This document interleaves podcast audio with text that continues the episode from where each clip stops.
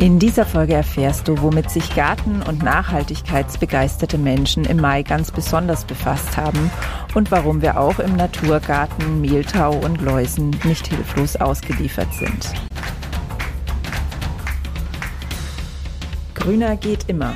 Finde Lösungen für einen nachhaltigen Alltag, die Spaß machen und Wirkung zeigen. Herzlich willkommen hier im Grüner geht immer Podcast. Ich bin Silvia und ich freue mich riesig, dass ich mit diesem Podcast Menschen dafür begeistern kann und dazu ermutigen kann, in ihrem Alltag mit noch mehr Leichtigkeit und Freude nachhaltig zu handeln. In der heutigen Folge spreche ich wieder mit Thorsten darüber, was im Mai so besonders aktuell war. Bevor wir in die Folge starten, noch ein kleiner Hinweis von mir persönlich. Vielleicht hörst du im Hintergrund die Vögel zwitschern. Ähm, ich bring's einfach nicht übers Herz drinnen zu sitzen bei dem wunderschönen Maienwetter und deshalb werden die folgenden Podcast-Folgen wahrscheinlich im Freien aufgenommen sein und dadurch hin und wieder mal ein Hintergrundgeräusch zu hören sein. Ich hoffe, das ist in Ordnung. Und jetzt wünsche ich dir ganz viel Spaß beim Lauschen.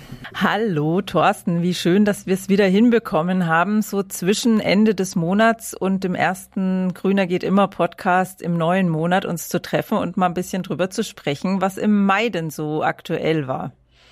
Ja, super, dass es klappt und äh, dass wir uns äh, treffen, denn äh, der Mai ist unglaublich schnell vergangen, finde ich. Und endlich haben wir auch vernünftiges Gartenwetter. Also mhm. jetzt geht's doch richtig los. Ja, und vor allen Dingen, dann ging es halt echt so richtig schnell los. Also ich weiß nicht, ob du den Eindruck auch hast. Also ich habe das Gefühl, dieses Jahr ist noch viel mehr als sonst alles so dermaßen explodiert regelrecht. Die ganze Blütenfülle ähm, kommt mir irgendwie noch viel, viel heftiger vor als in den letzten Jahren.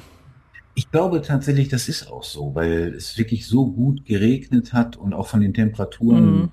für die Pflanzen das so toll war. Also ich habe auch bei mir den Eindruck, egal was blüht, es blüht in einer Pracht, wie es äh, in den letzten Jahren auf keinen Fall bei der Trockenheit geblüht hat. Also wirklich mhm. wunderschön. Äh, der Garten verändert sich von Tag zu Tag, der Balkon, die Balkonkästen, also Wahnsinn, wirklich. Mhm.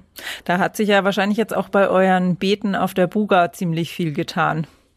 Oh ja, tatsächlich. Also die, die Buga-Beete haben jetzt auch endlich angefangen zu wachsen. Wir waren ja am letzten Wochenende äh, dort und haben Community-Wochenende gehabt, haben uns mit einigen Mitgliedern auch der Community dort getroffen mhm. und wir konnten Salat ernten. Wir haben ja einen Vorgarten, der ist Naschgarten quasi mhm. und da konnten wir also Salat ernten. Die Freunde der Buga, die uns ja ganz, ganz toll bei der Pflege der Gärten helfen, ähm, die konnten tatsächlich Salatköpfe mit nach Hause nehmen und wir haben Tomaten nachgepflanzt, denn das ist natürlich jetzt die Zeit, äh, wo man das tun sollte. Mhm, okay.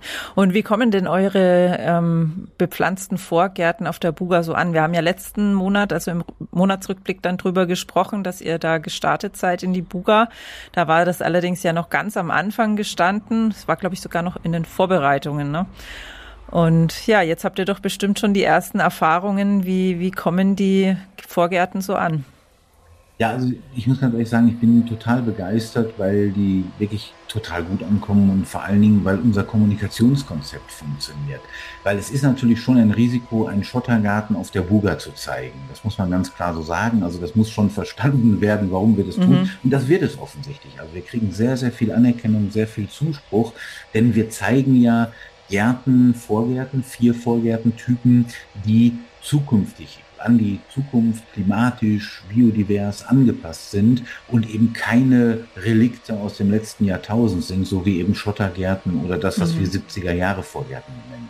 Mhm. Okay. Und ähm, gibt es auch ähm, wie soll ich sagen, Kritik? Also gibt es auch Menschen, erlebt ihr auch Menschen, die sagen, nee, das ist mir aber zu viel Arbeit, ich will, ich will lieber irgendwie einfach ein Stück Wiese und ein, eine Thuja-Hecke drumrum oder eben noch besser oder noch schlechter, ein Schottergarten?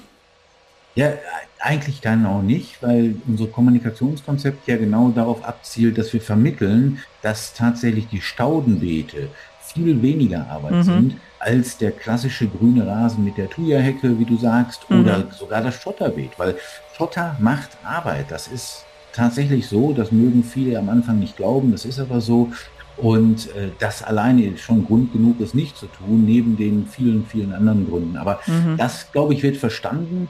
dass es okay. wirklich, also wir haben Leute erlebt, wenn wir da standen, so zufällig in der Nähe, die dann gesagt haben, äh, am, am Beitrag standen, schau mal, Heinz, so ein 70er Jahre Vorgarten haben wir doch eigentlich auch. Ne? Und ja, hm, also überhaupt erstmal darüber nachzudenken, was haben wir da eigentlich da gemacht im Vorgarten? Mhm. Wie wirkt das auf die Umwelt und auf all das?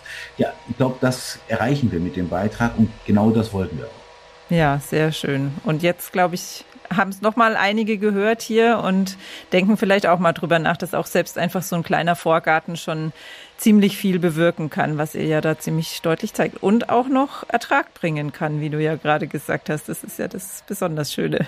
Genau, genau. Und wir leben ja mittlerweile tatsächlich nach dieser Philosophie, jeder Quadratmeter zählt. Ne? Also an all die, die uns da draußen zuhören und irgendwo noch ein Quadratmeterchen Plätzchen haben pflanzt heimische Pflanzen, pflanzt etwas, was bei euch in der Natur vorkommt, weil da freuen sich die Insekten, die bei euch leben, drüber. Und mhm. äh, es gibt so viele wunderschöne Pflanzen. Also insofern äh, einfach mal ein bisschen mehr Mut zum mehr Wildheit, würde ich sagen, mhm. als immer nur der aufgeräumte Garten. Ja. Das passt ja jetzt auch das nächste Thema total gut dazu. Wir, du hast mir ja verraten, als wir gerade so ein bisschen geplaudert haben, dass eins der ja, der, der aktuellsten Themen gerade im, in der Community auf Facebook ist, wie gestalte ich denn meinen Balkon? Und da sind es ja nun wirklich nur ganz, ganz wenige Quadratmeter. Und da mag man ja eher gar nicht glauben, dass man da jetzt wirklich was, was bewirken kann. Wie siehst du das denn? Also ich glaube, das ist ganz, ganz wichtig, weil den Balkonen in, gerade in den größeren Städten, wo sehr viel Natur versiegelt ist, natürlich total viel Bedeutung zukommt, denn sie sind die wenigen Stellen, die unversiegelten Boden haben. Mhm. Und wir wissen zum Beispiel von den Imkern, die in Städten imkern, dass die Bienen mittlerweile in den Städten auch gut versorgt sind, weil es ganz viele Blühpflanzen gibt, die auf den Balkonen auch stehen. Das ist super toll, aber Honigbiene alleine reicht nicht. Wir müssen eben auch was für die Wildbienen tun. Und das heißt, wir brauchen heimische Kräuter und äh, heimische Pflanzen zum Beispiel. Und das merken wir tatsächlich in der Community ein totaler Trend. Also zurzeit geht es in der Community sehr, sehr stark um Balkon- und Terrassenbepflanzungen und um welche Art von Bepflanzung. Und wir schlagen immer wieder unterschiedliche Typen vor. Aber eins steht fest, der insektenfreundliche, nachhaltige, also auch wasserschonende, wassersparende Balkon, der ist total hoch im Rennen. Und das zeigt mir, mhm. dass es wirklich ein Umdenken auf den Balkonen, Terrassen und in den Gärten stattfindet, dass die Menschen wahrnehmen, dass sich was ändern muss. Hm. Ja, also da haben wir ja auch schon eine Folge mal dazu gehabt. Die Folge 15 und 16 war es, glaube ich, das Interview mit Nina Keller, wo es um Wildpflanzen auf dem Balkon ging. Und ja, da habe ich von ihr ja auch schon das gehört, dass da ein großes Umdenken stattfindet. Das macht echt total Hoffnung. Und ich habe kürzlich auch mal irgendwo gehört, ich weiß nicht, ob es wahr ist, dass teilweise wirklich die die Diversität an, an Insekten, die es gibt in der Stadt, höher ist als auf dem Land, weil eben gerade kleine Vorgärten und Balkone oft eine höhere Biodiversität aufweisen als ähm, landwirtschaftlich genutzte und, Flächen. So, so, ja. ja. so ist es. Ähm, und das, das ist gar keine Schelte gegen die Landwirtschaft. Die Landwirtschaft funktioniert so, wie sie funktioniert, wenn wir sie bezahlen, wie wir sie bezahlen. Das ist leider mhm. so. Äh, ne? Also dann da auch da müssten wir was ändern, nicht die Landwirte, die würden dann schon was ändern, da bin ich ganz sicher. Ähm, aber es ist tatsächlich so, dass also in den, in den Städten, habe ich auch kürzlich jetzt eine Studie zugelesen, äh, dort als Hotspots der Biodiversität quasi gibt. Aber das reicht natürlich in Summe nicht. Wir brauchen verbundene Ökosysteme letztlich und deswegen müssen alle mitmachen. Also ne, wir haben ja schon oft darüber geredet, wie mhm. bedeutsam die vielen, die, die Fläche der Privatgärten in Deutschland ist alleine. Also das heißt, da muss ich was tun tatsächlich und ähm, da tut sich auch was. Und eine Frage, die oft in der Community dazu aufkommt, ist, wo bekommen wir denn regionale Pflanzen her? Mhm. Das ist ja ganz schwierig. Ähm, also es gibt mittlerweile so viel Veröffentlichungen dazu im Internet. Unter anderem der NABU hat eine Liste von Händlern und Händlerinnen aufgemacht, wo man genau dieses Saatgut oder die Pflanzen beziehen kann. Das heißt, geht einfach in die Gärtnerei, fragt danach, weil das, wonach ihr fragt, werden eure Gärtner für euch und Gärtnerinnen für euch haben. Ja, mhm. das heißt, wenn die merken, die Nachfrage ist nicht nur nach Lavendel und Geranien. Lavendel ist ja super, will ich gar nichts gegen sagen. Geranien sind auch toll, aber wir brauchen eben andere Pflanzen wenn die nachgefragt werden, dann werden die Händler sie auch haben und äh, dementsprechend in die Gärtnereien gehen, in die Gartencenter, in die Baumärkte gehen und nachfragen. Mhm. Ja, und die, die ersten Pflänzchen können wir ja schon in den Garten locken, indem wir, wenn wir einen Garten haben, das geht jetzt auf dem, ja, wobei geht auch auf dem Balkon. Man kann auch einfach mal einen ähm, Kasten mit Erde einfach so stehen lassen, weil dann ziehen ja oft schon über die Luft einfach die ersten Samen ein und es wächst eigentlich immer irgendwann irgendwas. Ob das dann schon die wertvollsten einheimischen Wildkräuter sind, sei mal dahingestellt. Aber es ist auf jeden Fall schon was, was sich bei uns genau vor Ort regional gut behaupten kann. Und das ist auf jeden Fall ein spannendes Experiment. Genau, und äh, ich habe so, ein, so, eine Schale tatsächlich bei mir auf dem Balkon stehen und ich habe bisher überhaupt nicht eingreifen müssen und es hat sich wunderschön unterschiedliche Pflanzen haben sich angesiedelt. Mhm. Äh, wie du sagst, ob die jetzt zur Biodiversität beitragen, weiß ich nicht, aber ähm, ich glaube, es ist einfach erstens ein tolles Experiment und äh, tatsächlich, der Mark Bennecke, äh, hier der, der große Insektenforscher, äh, der hat genau das gesagt. Er hat gesagt, das Beste, was ihr für die Biodiversität tun könnt, ist, macht einen offenen Boden, lasst ihn liegen und guckt, was passiert. Mhm. Ne? Äh, natürlich muss man eingreifen. Wir hatten die Diskussion in der Community kürzlich. Äh, kann ich bei Staudenbeeten das einfach wachsen lassen? Muss ich eingreifen? Wir kriegen kein natürliches Gleichgewicht auf so kleinem Raum hin. Das mhm. heißt, der Gärtner, die Gärtnerin sollte schon ein bisschen darauf achten, dass andere Pflanzen nicht erdrückt werden von stärkeren Pflanzen.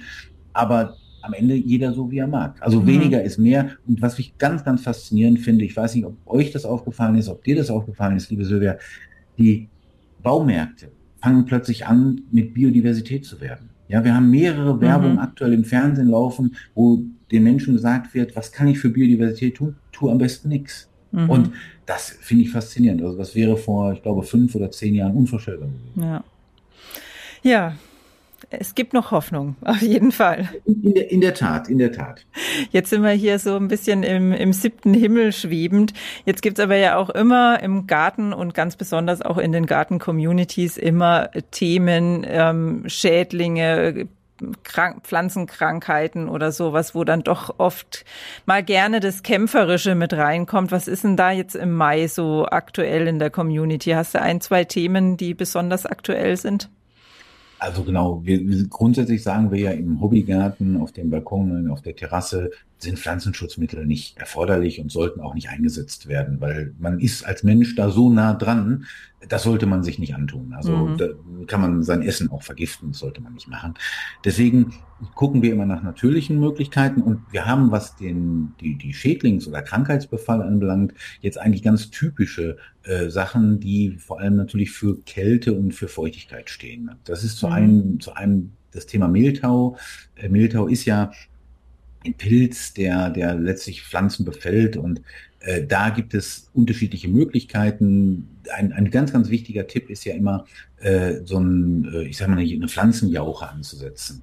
Äh, das kann zum Beispiel mhm. aus Brennnesseln sein. Das heißt, das sind Pflanzenstärkungsmittel, die helfen den Pflanzen, dass sie eben kein Mehltau bekommen. So, das hilft mir nicht, wenn ich jetzt Mehltau habe, äh, dann muss ich was machen. Und dann raten viele Expertinnen und Experten, ich muss sagen, ich habe selber noch nicht ausprobiert, weil ich kein Mehltau bisher hatte, toi toi toi. Mhm. Ähm, dann raten viele Expertinnen und Experten in unserer Community zu einem Gemisch aus Milch, es darf keine Haarmilch sein, aber aus Milch und Wasser. Und zwar, ich habe es mir hier aufgeschrieben, ich gucke nochmal richtig, ein Teil Milch und acht Teile Wasser und damit die Pflanzenblätter besprühen. Mhm. Ähm, Profis sagen, entfernen die Pflanzenblätter möglichst schnell, dann breitet sich das nicht weiter aus. Einfach mal ausprobieren. Und wenn man mhm. dann daran mal eine Pflanze verliert, dann ist es schade, aber besser als Pflanzenschutzmittel einzusetzen. Ja, das glaube ich. Das auch. zweite Thema ist das Thema Läuse. Jetzt kommen wir eher so in den kühlen, geschwächten Pflanzenbereich und dann auch ein bisschen trockener jetzt schon werden. Mhm. Läuse sind immer ein Problem, klar. Die beste Lösung ist mit einem scharfen Wasserstrahl äh, so sagt mein Freund Rüdiger Ramme immer, äh, absprühen. Dann mhm. äh, ist es wirklich für die Pflanze und für alle Beteiligten das Beste. Wenn der Befall zu stark ist und das nicht mehr geht mit dem Absprühen oder man ist grundsätzlich nicht, ne, weil sonst die Nachbarn da drunter irgendwie und so, mhm. könnte ja auch sein, äh, dann raten wir zu Maikäferlarven weil Maikäfer mhm. tatsächlich extrem gute Verzehrer... Meinst du wirklich Maikäfer oder Marienkäfer? Nee, wirklich ähm, Maikäfer und ich habe hier mir Maikäfer ausgeschrieben, also wirklich Maikäfer und Marienkäfer gehen, glaube ich, auch. Aber ich guck mal gerade sicherheitshalber nochmal nach. Warte mal eben. Nee, du hast recht, es sind die Marienkäfer. Ja. Ich habe Ja, ja, genau. Das sind die Marienkäfer und ähm, die definitiv ja gute, das wissen wir ja draußen aus dem Garten auch, gute Fressfeinde der äh, letztlich der Läuse sind. Allerdings mhm. draußen werden die Läuse ja oftmals von Ameisen beschützt. Mhm. Und das passiert auf Balkon und Terrasse in der Regel nicht oder sollte zumindest nicht vorkommen. Mhm. Und dementsprechend kann man sie sehr, sehr einfach mit diesen Marienkäferlarven dann bekämpfen. Und äh, es ist sehr effektiv. Aber wie gesagt, ich würde mir immer überlegen, ist es das wert, dass ich jetzt hier wirklich anfange äh, äh, zu bekämpfen oder lasse ich der Natur den Lauf? Weil es kommen ja auch ein paar Marienkäfer vielleicht mal so vorbei mhm. und wenn die entdecken, dass es da leckere Läuse gibt, dann könnte das auch ein Spaß werden. Ne? Ja. Ne? Oder eben, ich sag mal, vielleicht der eine oder andere Vogel vorbeigeflogen. Ja. Also man kann auch auf diese Selbstheilungskräfte ein Stück weit äh, setzen und vor allen Dingen Gelassenheit ist, glaube ich, das, was man jeder Gärtnerin und jedem Gärtner raten kann, nämlich einfach mal laufen lassen. Mhm.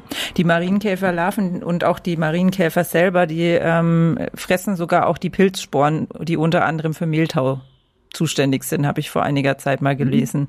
Also es mhm. spricht einiges dafür, den Garten oder auch den Balkon so anzulegen, dass Marienkäfer ähm, eine Überwinterungsmöglichkeit haben, also einfach ähm, viele Ritzen und Holzstückchen und was weiß ich, damit die sich da verstecken können. Und dann ja pendelt sich das einfach mit der Zeit ziemlich gut selber ein. Und wie du ja schon gesagt hast, dieses die, die Pflanzen zu stärken, das finde ich auch immer so extrem wichtig, weil dann hilft es unter Umständen wirklich schon mal zwei, drei Blätter mit Mehltau abzumachen und dann hat sich die Sache auch. Genau, und das ist eigentlich ja. die, wenn, wenn man auf dieses Thema Pflanzenstärkung achtet, ist das eigentlich der übliche Fall. Also zu groß ausbrechenden Befällen habe ich in der Vergangenheit, also wie gesagt, Mehltau, toi toi toi, bis heute mhm. gar nicht. Ja, habe ich immer nur an den Zucchini, aber irgend, überall anders geht's auch nicht ran. Das liegt vielleicht daran, dass ich keine Zucchini anbaue, weil ich Zucchini nicht so gerne mag. Dann kann das, kann das durchaus sein, dass mir das da sonst auch passiert wäre. Nee, aber Pflanzenstärkung ne, ist wirklich das A und O und am besten mit selbstgemachten Jauchen. Und wer das nicht kann, der kann sich auch im Fachhandel irgendwie Pflanzenstärkungsmittel kaufen. Da gibt's mhm. ja ganz unterschiedliche Arten. Aber wichtig ist dieses Thema Pflanzenstärken wirklich ernst nehmen. Ja, auf jeden Fall, ja. Perfekt. Ja, sag mal, äh, dann mal so umgedreht die Frage an dich. Äh, wie war es denn im Podcast in diesem Monat? Ja, also ich habe gerade noch mal nachgeschaut, was ich im Mai für Interviews veröffentlicht habe und ähm, war gerade selber noch mal total begeistert, weil es war echt auch dahingehend ein Feuerwerk an unterschiedlichen Themen. Also zum einen ähm, gab es diesen Monat das Interview mit dem Kinderbuchautor Kai Lüftner, das wirklich unfassbar eine unfassbare Fülle an Themen quer durch den Bereich Nachhaltigkeit, Garten und sowas bereitgestellt hat, auch auf eine super unterhaltsame Art und Weise. Also Kai ist so ein richtiges Berliner Original, der auf Bornholm ausgewandert ist mit seiner Familie und dort ein riesengroßes Grundstück jetzt bewirtschaftet und ähm, renaturieren will, mitten zwischen landwirtschaftlich genutzten Flächen. Also super spannend. Wer das noch nicht gehört hat, hört unbedingt mal rein. Und auch die anderen beiden Gespräche, die ich im Mai geführt habe, ähm, sind unglaublich ja, inspirierend und ermutigend. Einmal ging es um das Thema Wasser. Das wird ja jetzt schon wieder relativ aktuell. Also es ist ja jetzt gerade schon wieder so, dass kein Regen in Sicht ist, also zumindest hier bei uns in Bayern.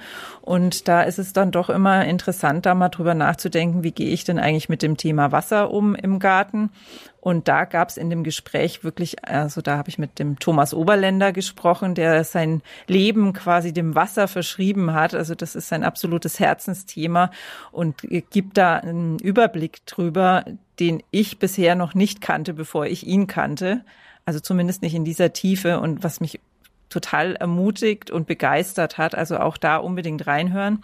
Und letzte Woche hatte ich auch noch mal ein Gespräch, das mich meinen eigenen Horizont total erweitert hat, weil eigentlich hat mich das Thema erstmal gar nicht so sehr interessiert, aber es ist mir empfohlen worden. Also der ähm, Andres Beppler, mit dem ich da gesprochen hatte, ist mir empfohlen worden. Dann dachte ich mir, naja, rede ich doch mal mit ihm. Und zwar ging es da um Bambus als Baustoff oder oh als ja. Baumaterial. Und da konnte ich erstmal gar nicht so viel mit anfangen und bin jetzt wirklich so so richtig aufgeregt irgendwie bei der Vorstellung, was wir durch so einen Naturstoff alles in der Baubranche verändern könnten und was, was wirklich ja auch schnell geht, weil Bambus wächst unglaublich schnell, bindet unglaublich viel CO2, hat viel weniger ähm, Transportkosten, also Kosten im Sinne auch von, von CO2 Ähm, wieder beim Transport als zum Beispiel Stahl. Also es ist einfach ein unglaublich tolles Baumaterial und ich wusste gar nicht, also ich, wusstest du das, dass Bambus tatsächlich ähm, Stahl ersetzen kann in ganz normalen Häusern? Okay, nee. Ja, nee. Also, also, das Einzige, was mich mal fast total fasziniert hat, ich war mal in China, in Shanghai, mhm. und habe gesehen, dass die Chinesen Baugerüste aus Bambus gebaut haben. Mhm. Und äh, das ist für jemanden, der in der modernen Welt lebt, ja erstmal relativ besonders. Äh, aber ich muss sagen, das hat mich extrem beeindruckt und mhm. damit war mir klar, der kann was, der Bambus. Ja, und eben wenn, wenn er in Beton eingesetzt wird, kann er wohl auch wirklich hunderte von Jahren überdauern, also wirklich für massive Bauwerke auch genutzt werden. Also auch ein super spannendes Gespräch. Wenn ihr das noch nicht gehört habt, hört da auch noch mal rein. Auch wenn ihr vielleicht nicht unbedingt gerade bauen wollt. Es ist einfach, ja, ich, ich finde es immer so ermutigend und inspirierend, solche Lösungen einfach zu, zu hören und zu wissen, es gibt da noch so viele Möglichkeiten, an die wir so gar nicht denken. Ja, und das Bauen ist ja ein ganz elementares Thema, weil mhm. der CO2, die CO2-Produktion und der Ressourcenverbrauch gerade im Bausektor ja so weltweit so irre hoch ist. Also ja. insofern, wenn man da was, äh, ich sag mal, ändern könnte, würde, dann würde sich schon was bewegen auf der Welt. Ne? Ja, also reinhören. Reinhören, genau. Genau.